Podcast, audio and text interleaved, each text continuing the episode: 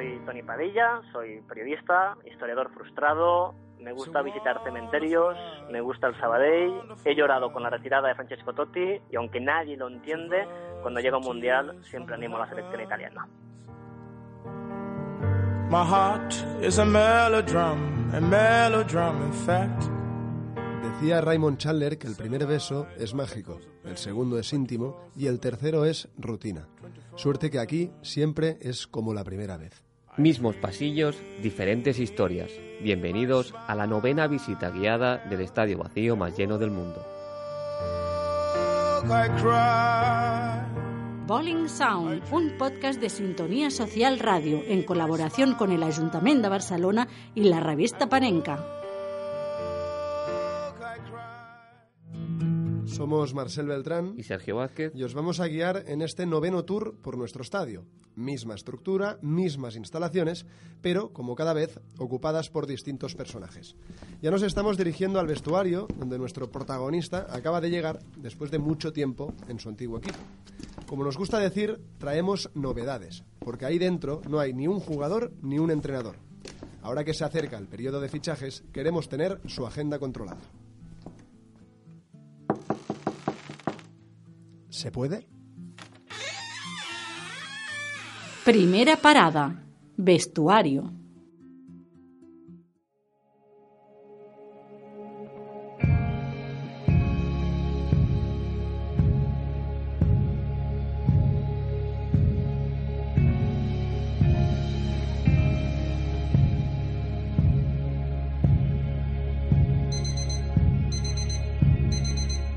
Son las 7 de la mañana, hora a la que empieza un ajetreado día de Ramón Rodríguez Verdejo.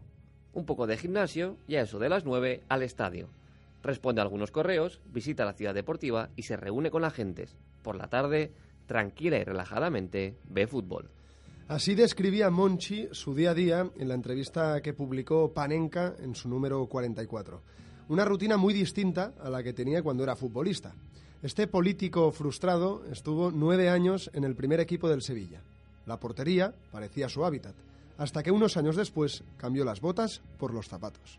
Accedo a la dirección deportiva en mayo del año 2000, el Sevilla en segunda división, con una deuda que multiplicaba por varios números la, eh, el presupuesto actual del club, es decir, en quiebra técnica mm, de verdad y con un problema grande de continuidad, de supervivencia. Y teníamos que inventar y al final era crear un modelo donde pudiéramos ir consiguiendo objetivos deportivos, pero también generar ingresos para poder crecer, paliar esa deuda y seguir creciendo.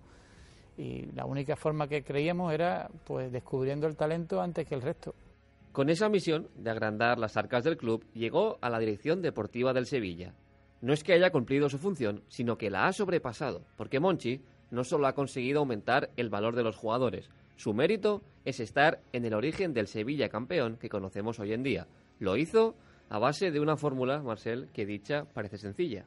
Descubrir a jugadores que todos ignoramos o apostar por futbolistas que parecen haber dicho adiós a sus mejores años. Lo ha ido consiguiendo Sergio, además, con un presupuesto muy reducido. ¿Ha sido esa la clave? La principal virtud del fútbol inglés es su principal problema, que es la solvencia económica. Sí, son tan solventes que no se preocupan en estudiar. Ellos al final dicen, compro. En su diagnóstico de la Premier League que acabamos de escuchar, encontramos uno de los dilemas que rodean a Monchi. ¿Ha hecho historia por verse obligado a hacer malabares con el presupuesto de fichajes con el que contaba? Él dice que no se aburriría con más dinero. Conoce su modelo y se adapta a lo que tiene. Y lo que tiene ahora es una nueva aventura por delante. Monchi dice que la famosa palabra adaptación es la que lo sujeta todo, porque los futbolistas no son máquinas que funcionen perfectamente. Nos quedamos precisamente con esta palabra y nos preguntamos, primero, ¿cómo se adaptará el Sevilla a la era post-Monchi? Y segundo, ¿cómo le irá al director deportivo su nueva vida en Roma? Rafael Pineda, periodista del país, y Jorge Liaño, director del Desmarque Radio. A pesar de que considero que la transición será complicada, el Sevilla la superará. ¿Por qué? Porque gracias al trabajo, entre otros, de Monchi, el club ha sabido crear una serie de, estructuras y, es firme en, ese, en esas estructuras. El Sevilla inicial eh, inicialmente pierden algunas cosas, ¿no? Eh, primero pierde capacidad de negociación, que Monchi la tenía y mucha, pierde también el olfato que tenía el ahora director deportivo de la Roma y sobre todo pierde eh, ese magnetismo, esa atracción, esa capacidad de convencer a los futbolistas. Eh, digamos que su adiós, aunque en un principio podrá suponer sin duda algún tipo de problema, será superado porque gracias, como os digo, al trabajo del propio Monchi, el club ha generado una serie de estructuras que le hacen ser sólido y fiable. Hay dudas, primero en relación a la capacidad de eh, Oscar Arias para llevar las riendas con tanto éxito como Monchi y también en relación a la capacidad del resto de miembros importantes del club para ayudar a Oscar Arias a la hora de suplir las carencias que el nuevo director deportivo pueda tener, ¿no? Monchi es un personaje muy especial, muy ligado al Sevilla, muy ligado a su afición, muy ligado al sentimiento. Pasar a ser director deportivo de un equipo como, como la Roma le va a suponer un, enorme esfuerzo. Ocurre que, que Monchi tiene un talento innato y natural. Un modelo de éxito que funciona en un sitio no tiene por qué funcionar obligatoriamente en otro sitio, ¿no? Eh, la idiosincrasia de la Roma no es exactamente la misma que la del Sevilla, aunque en algunos aspectos los dos clubes sí que se parecen, ¿no? No sé si con ese talento que tiene le será suficiente para hacer un proyecto de, la Roma que, bueno, que sea capaz de convertirse en una alternativa a, la Juventud. Si logra encontrar también esa identificación en un club como la Roma, que también es bastante especial, tendrá más posibilidades de éxito. Pero creo que será complicado. Yo estoy convencido, habiendo seguido el método Monchi a lo largo de más de 15 años, que le va a ir bien a la Roma porque es una persona trabajadora, porque tiene instinto, porque tiene contactos en el mundo del fútbol, porque sabe hacer bien las cosas, porque sabe organizar un equipo de trabajo y sobre todo porque ve muy bien el fútbol y a la hora de decidir entre varias opciones para una misma demarcación habitualmente acierta, ¿no? Eh, aunque no creo que le vaya tan, tan, tan bien como en el Sevilla, sí que estoy convencido de que va a triunfar en la Roma.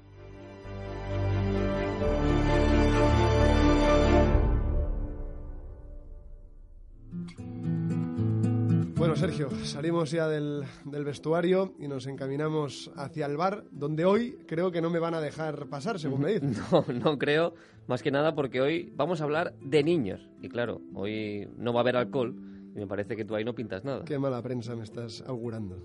Hoy toca documental y además es un documental no apto para mayores de 18 años. Segunda parada. Bowling Tavern.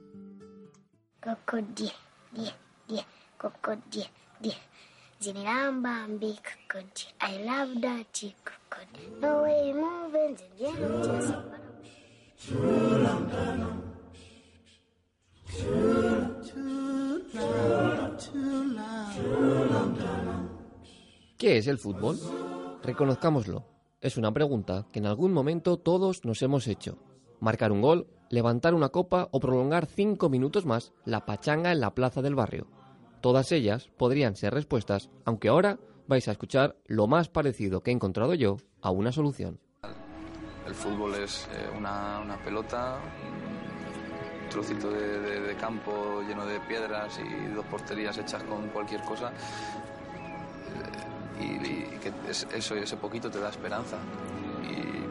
Quizá eso sea mucho más fútbol que, una final de un mundial, porque es de lo que va esto de pasión, de ilusión, de, fútbol como vehículo para, para unir, para traspasar fronteras.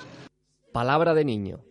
Acabamos de escuchar a Fernando Torres, pero el documental que estamos proyectando ahora mismo aquí, La Bolin Tamer, va sobre otros niños. The Other Kids es un documental de Pablo de la Chica, que por cierto está en aquella mesa de ahí al fondo, y él mismo nos cuenta lo fácil que fue utilizar al fútbol como excusa para construir su relato en Uganda siempre hay un balón y es una cosa que he reconocido que en diferentes lugares que he estado en el mundo, en campos de refugiados o en lugares un poquito más crudos, siempre hay un lenguaje futbolístico por un balón o una camiseta de fútbol y siempre es un tema recurrente en cualquier lugar del mundo. Entonces, digamos que es algo como la vida, ¿no? El fútbol entera por ahí. De entre todos estos niños que sonríen alrededor del balón, el director español se centró en Mubiro Regan, un renacuajo de apenas cinco años que nos lleva de la mano por todo el documental.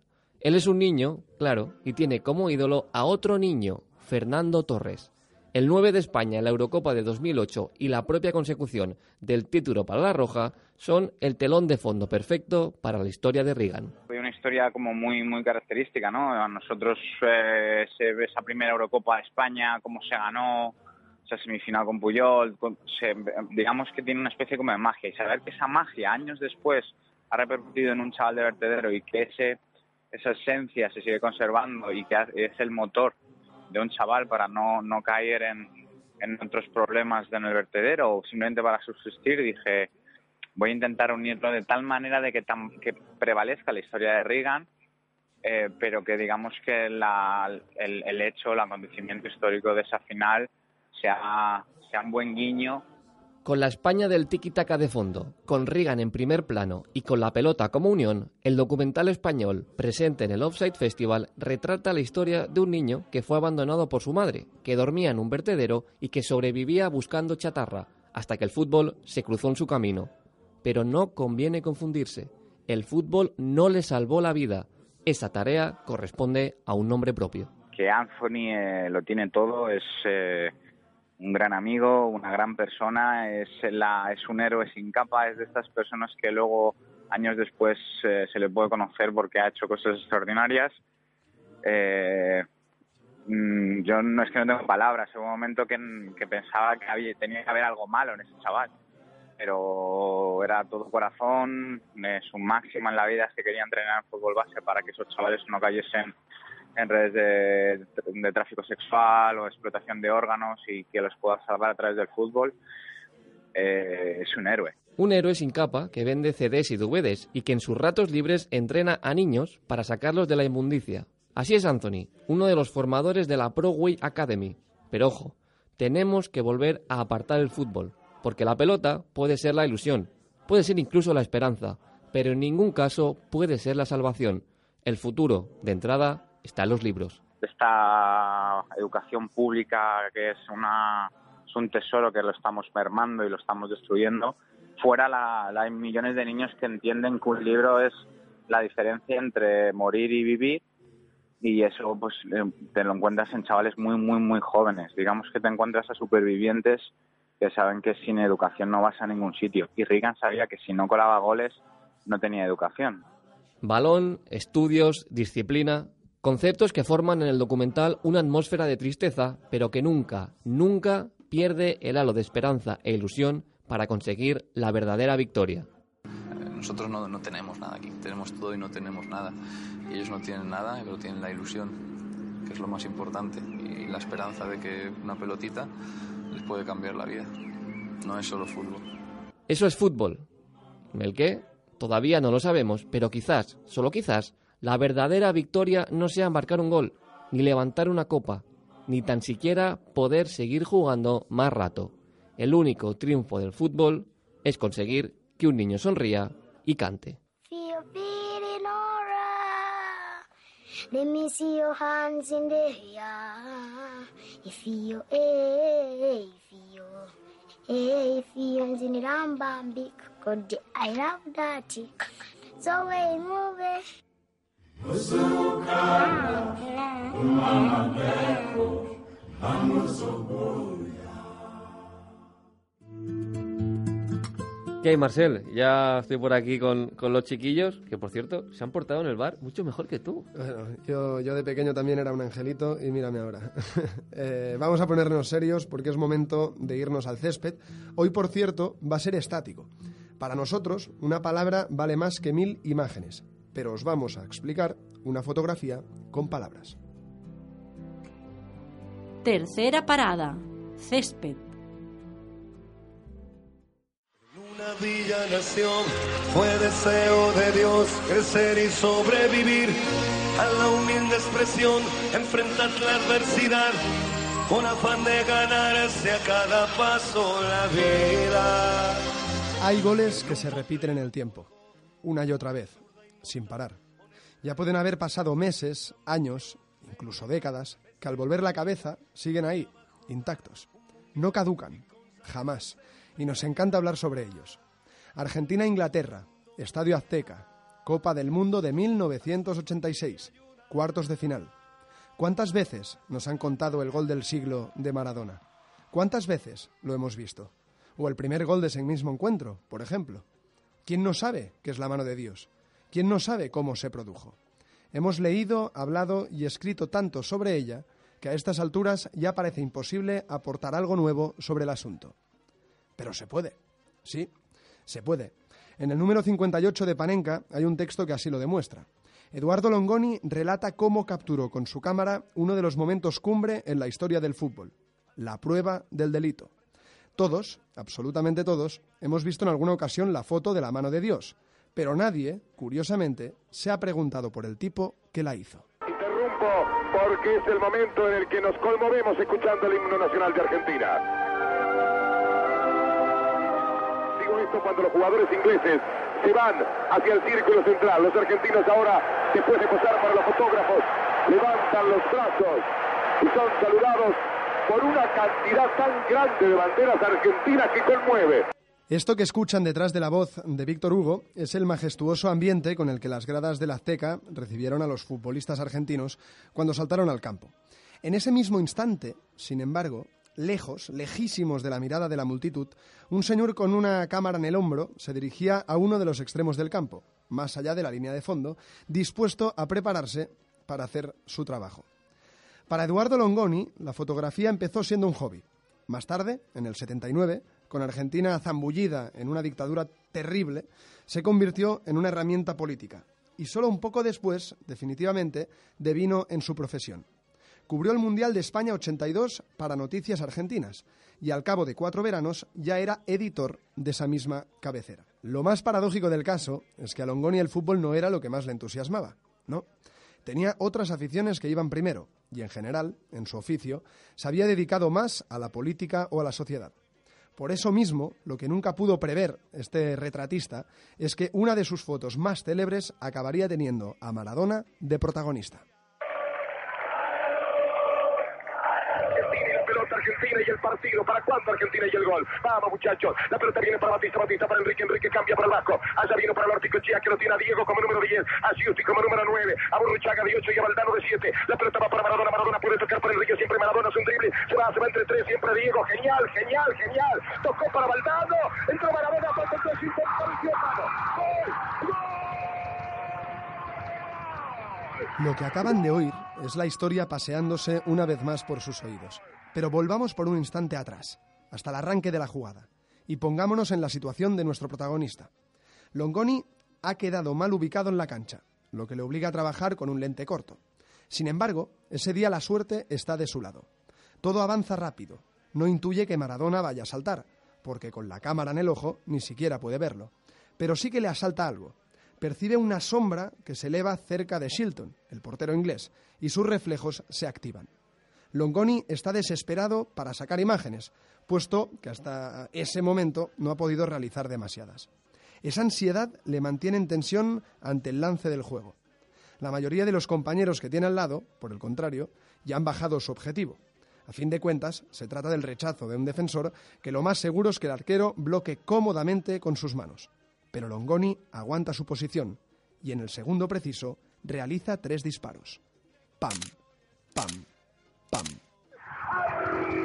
Argentina Diego, Armando Maradona entró a buscar después de una jugada maravillosa, un rechazo para atrás, saltó con la mano para mí, para convertir el gol, mandando la pelota por arriba de Peter Shilton, el línea no lo advirtió, el árbitro lo visió, lo vio desesperadamente, mientras los ingleses entregaban todo tipo de justificadas protestas para mí. El gol fue con la mano, lo grito con el alma, pero tengo que decirles lo que pienso. Solo espero que me digan desde Buenos Aires si están mirando el partido en televisión ahora mismo, por favor, si fue válido el gol de Maradona, aunque el árbitro lo vio. Argentina está ganando por 1 a 0 y que Dios me perdone lo que voy a decir. Contra Inglaterra hoy, aún así, con un gol con la mano, ¿qué quiere que le diga? En plena celebración del gol, a Longoni le entraron las dudas. Tenían más o menos claro que la jugada había quedado encuadrada en el foco, pero lo que no se atrevía a asegurar era si la pelota se veía dentro del negativo. El partido, que como bien sabéis ofreció otros capítulos memorables, lo llevó a permanecer atento y a postergar esa impaciencia antes de revelar el rollo, algo que se hacía en las entrañas del estadio Azteca. Cuando por fin pudo instalarse en un pequeño cuarto alquilado, que los fotoperiodistas usaban de laboratorio, resolvió el interrogante. Longoni vio que tenía la instantánea. Él mismo reconoce que al comprobar la captura se puso contento, pero que en ningún caso tuvo la sensación de estar ante una foto extraordinaria. Se equivocaba, por supuesto. Aquello que aguantaba en sus manos era único, una porción de historia, un pedazo de leyenda, y ya no lo olvidaría nadie. Esto que no lo sabía nadie y es primicia para, para todos los argentinos y para el mundo.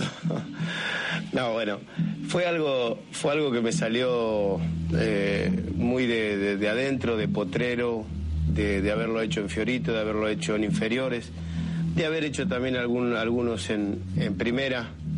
Fue una pelota que yo no llegaba con la cabeza realmente, porque Shilton mide 1,85, yo mido 1,66, y saltar con Shilton, él tiene la, la, la posibilidad de saltar con las dos manos y yo no.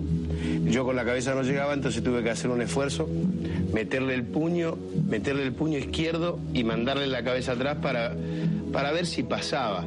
A día de hoy, y pese a toda la polémica desencadenada después del duelo, el fotógrafo asegura que no reniega de aquella imagen, todo lo contrario. Afirma sin ruborizarse que la valora mucho en términos identitarios, porque sintetiza algo que está muy metido en los genes de sus compatriotas, la argentinidad, que vendría a ser algo así como la posibilidad de hacer algo creativamente importante y al mismo tiempo la astucia de recurrir a la picaresca para lograr ese objetivo. Ante Inglaterra, el Diego supo explotar mejor que nadie esas dos aptitudes.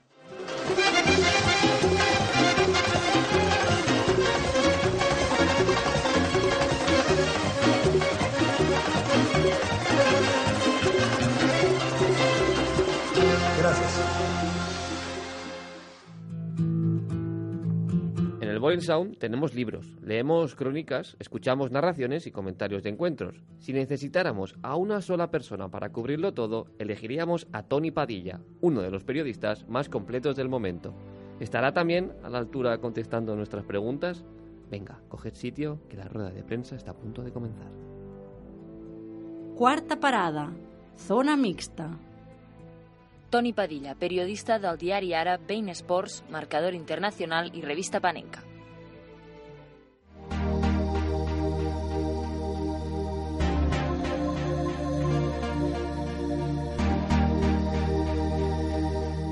Tony Padilla se le conoce más por su labor como periodista. Sin embargo, tu formación académica es la de un historiador. ¿En qué te ayuda a día de hoy esa primera experiencia? Pues es una buena pregunta, ¿no?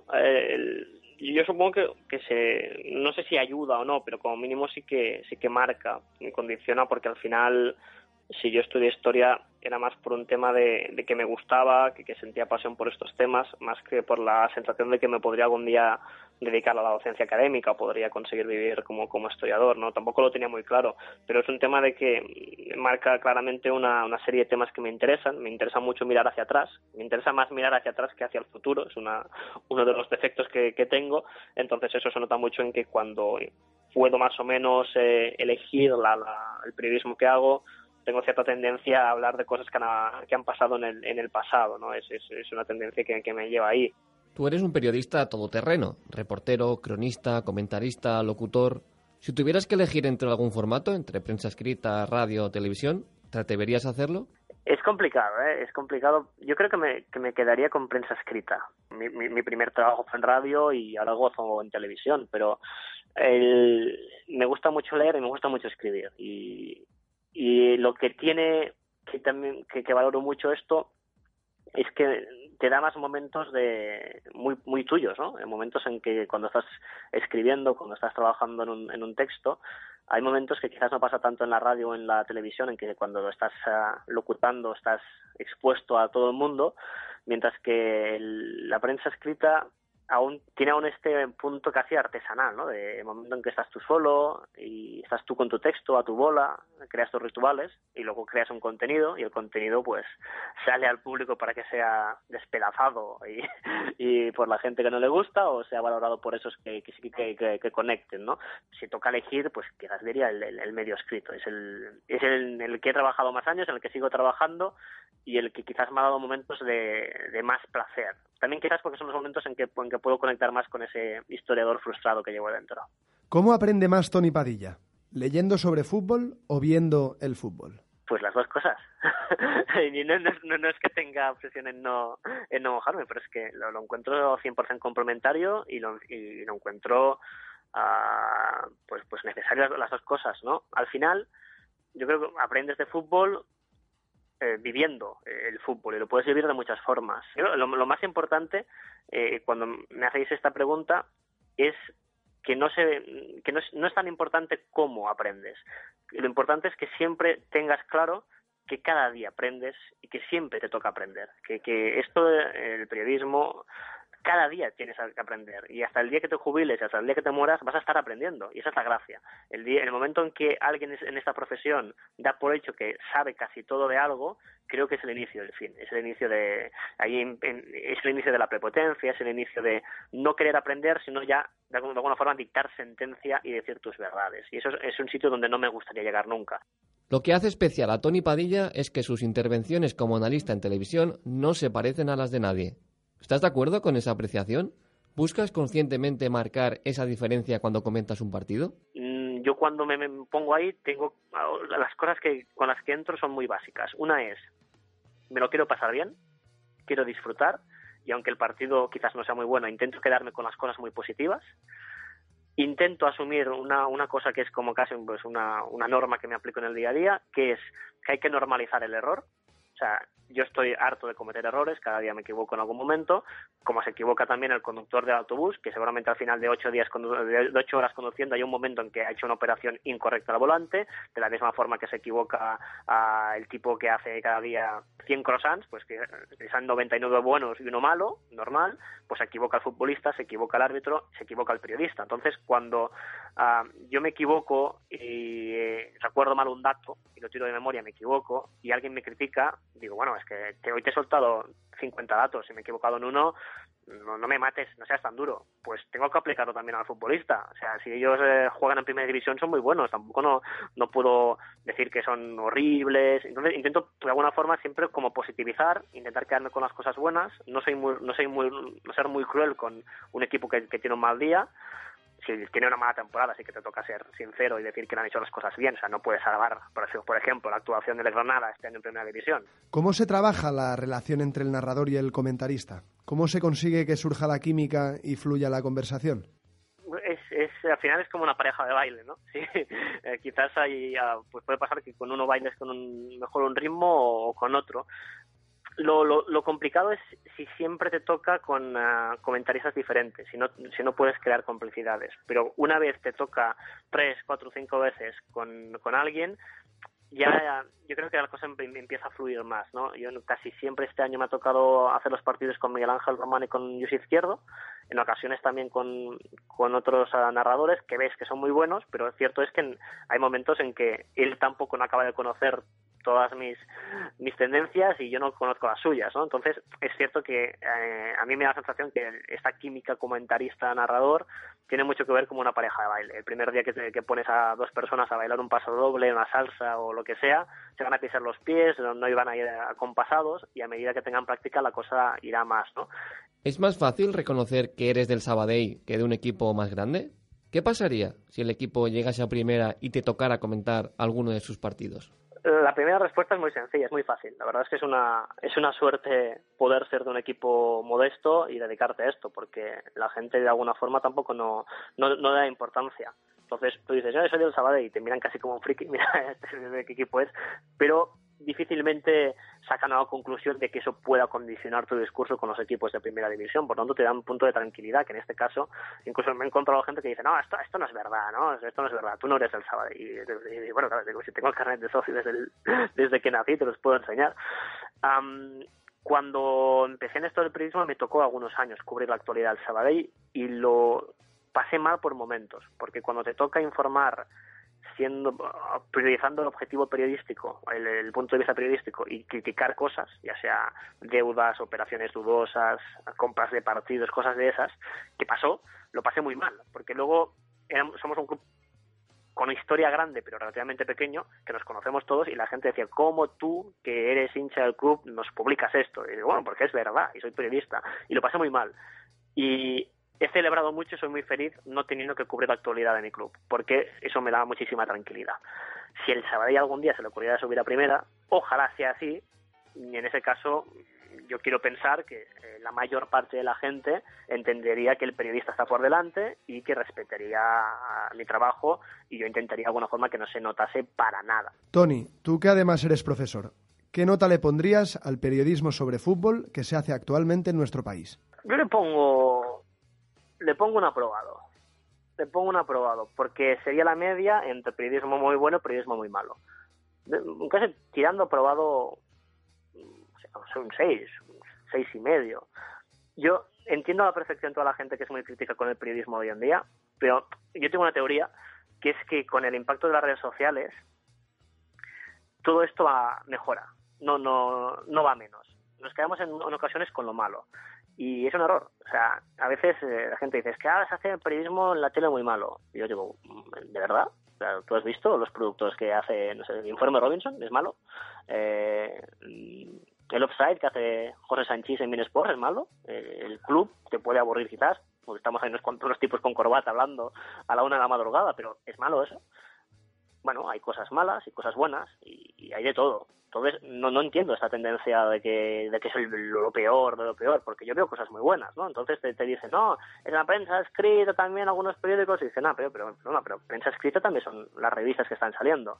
Panenka te parece mala, Libero te parece mala, eh, la revista H de rugby te parece mala, Volata de ciclismo te parece mala. ¿Esto de verdad es malo? Porque también es periodismo deportivo. Entonces, yo me revelo mucho a esto, ¿no? Que, la, que, que hay como, se ha creado como la moda de decir, oh, ahora es muy malo el periodismo deportivo. No, no, hay periodismo muy malo, es verdad, denúncialo, pero ponle nombres. Si no te gusta esto, dilo, no me gusta este programa. Pero eso no quiere decir que todo sea malo, se hacen cosas muy buenas. Y algunos nuevos formatos. Ecos del balón es malo, entonces ahí, ahí me revelo un poquito, y pero como admito que se hacen cosas que a mí no me gustan, en ocasiones por su falta de ética, de alguna forma pongo una media aprobada, porque yo disfruto mucho con el periodismo que se hace hoy en día, creo que se hacen cosas muy buenas, pero también se hacen cosas uh, malas, por tanto la media sería de aprobado.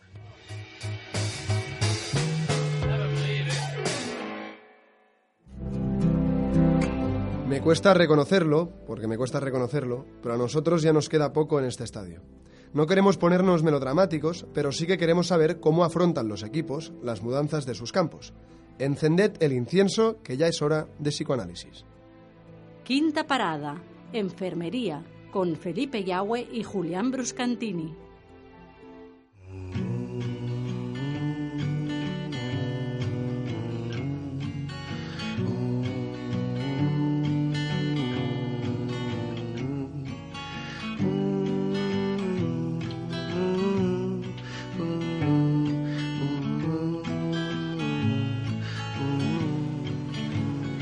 la nostalgia y el amor que se tiene por el calderón que se está yendo no va a cambiar.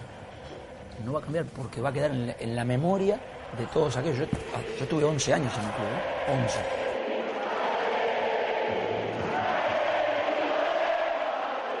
Ay, ay, ay, ya tengo la caja con la ropa de invierno, tengo por ahí la caja con la ropa de verano, hemos guardado ya la vajilla, por Dios nos estamos mudando. Me genera complicaciones, emociones encontradas, pero, pero para ponerlo todo arriba de la mesa una vez más, me paso por la consulta y vengo a saludar a mi queridísimo doctor Felipe Yagüe. Felipe, ¿cómo estás? Muy bien, amigo. Buenas, buenos días, buenas tardes de nuevo. ¿Cómo está usted? Bien, estoy en un tránsito complicado porque me estoy mudando. Estoy dejando mi casa de toda la vida, esa donde teníamos tapadas las humedades con los póster eh, de Riquelme. Estoy descolgando las camisetas de Boca, sacando los cuadros de la habitación, en fin, preparando todo para irme porque dejo mi casa y me voy a una casa nueva y ya me está costando. ¿Por qué Felipe cuesta tanto ese cambio de ese el cambio, perdón, de ese ambiente tan conocido ese ambiente tan nuevo? Bueno, muchos cambios como este, hay sensación de nostalgia mezclada con la sensación de efervescencia de los nuevos retos, aunque yo diría que en los campos de o en los estadios no tanto, ¿no? Eh, eh, siempre hay muchas fotos, escenas emocionales, pasionales, eh, que quedan grabadas en, las mentes y en los corazones de los aficionados. Puede ser, doctor, que nos dé miedo, no, no sé cómo decirlo, quizás no poder volver a sentir esas cosas, ese olor, la comida que cocinaba mamá cuando éramos chiquitos, y ese tipo de cosas en ese lugar nuevo, ¿puede ser que nos asuste que, que cambie todo tanto? Claro, en el lugar nuevo ya no está ese ancla que nos conecta con todo lo vivido, con de, a veces desde pequeños, desde niños. ¿no? Y bueno, el nuevo es mirar hacia el futuro, el nuevo es un cambio y con todo lo que tiene de incierto. Y fíjese, doctor, si cuesta, ¿no? Pienso, por ejemplo, no sé, el Arsenal. Ese Arsenal de los Invencibles en Highbury, desde que se pasó al Emirates, Ahí, ahí, desde que se pasó al Emirates, este Arsenal ha cambiado. Al Tottenham le ha costado mucho, al West Ham. Hmm, quizás el único ejemplo ¿no? De cambio de, de, de, estadio y que las cosas han incluso ido mejor es el Athletic de Bilbao. Pero claro, el Athletic de Bilbao, más que, que irse, ha reformado su casa porque el estadio se mantiene igual. Y ahora esto a usted, doctor, le compete mucho. El Atleti estrena campo y no a la orilla del Manzanares. Bueno, a diferencia de, de, de, su primo hermano del Atleti de Bilbao, eh, ha sido un poco forzado, no, no, no está muy acompañado, no está muy bendecido por, por la afición, que son el complemento perfecto a los estadios, no se olvide. Ay, dicen que en casa de herrero cuchillo de palo. Si la casa es nueva, el cuchillo se pone más de palo que nunca.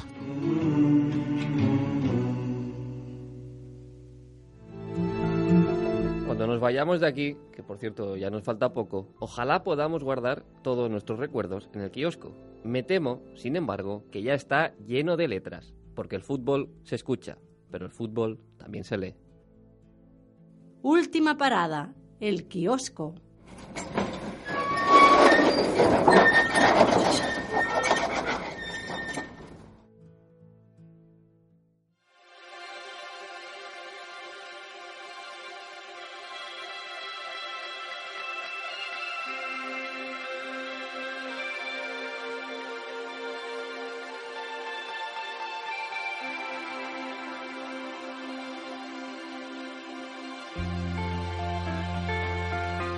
Ya hemos llegado a nuestro kiosco, qué bien se está, eh, mm. desde luego, Sergio.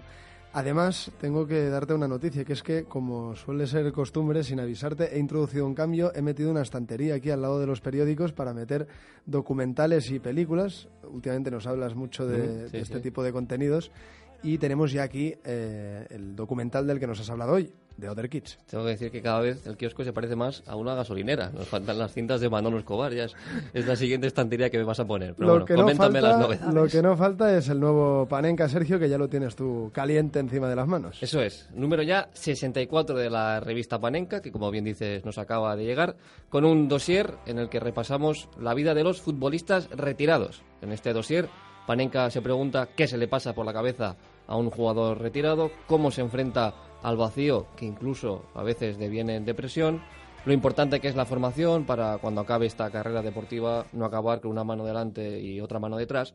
Y para descubrir esto, Marcel, tenemos la voz de futbolistas retirados, precisamente. Así es, Raúl, eh, por ejemplo, el mítico exdelantero de la selección española y del Real Madrid, es un caso muy reciente el suyo, porque se despidió de los terrenos de juego hace no mucho y le entrevistamos en una entrevista extensa para repasar ese final y su, y su carrera.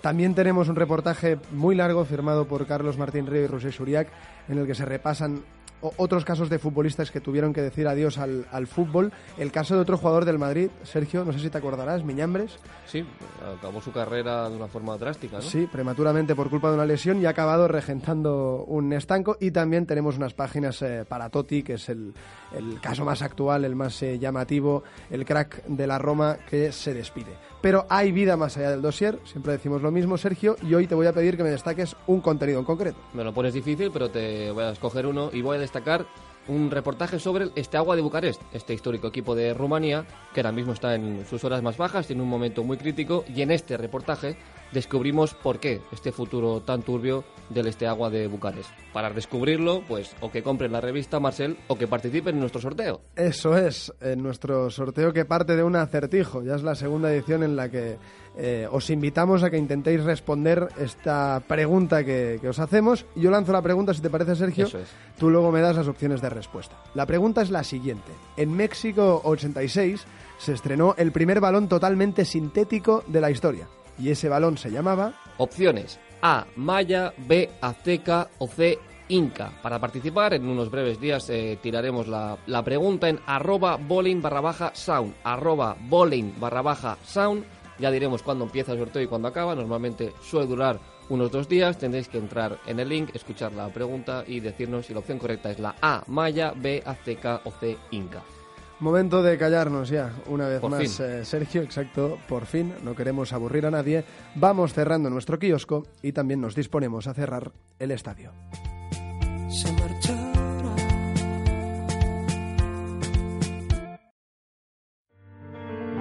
Ya hemos llegado al final de la novena visita de Bowling Sound. Es ya la penúltima y nos sigue pareciendo como la primera. Volved, volved, porque la próxima vez será distinto. Todavía será Bowling Sound, pero sus historias serán otras.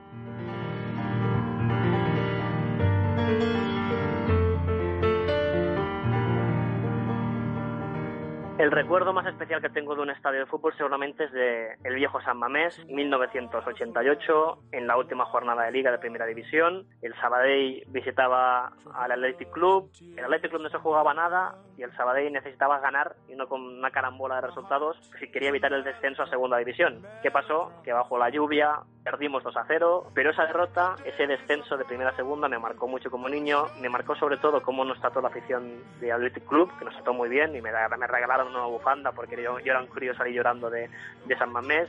Me marcó esa Bilbao tan gris de los años 80, tan dura, que ha cambiado tanto, pero de alguna forma ese día descubrí que en un estadio de fútbol había muchas historias más allá de lo que pasaba en el tapete verde o embarrado en ese día. Escucha todos los episodios de Bowling Sound en ibox.com barra un lunes redondo. Síguenos en Twitter arroba Bowling Sound.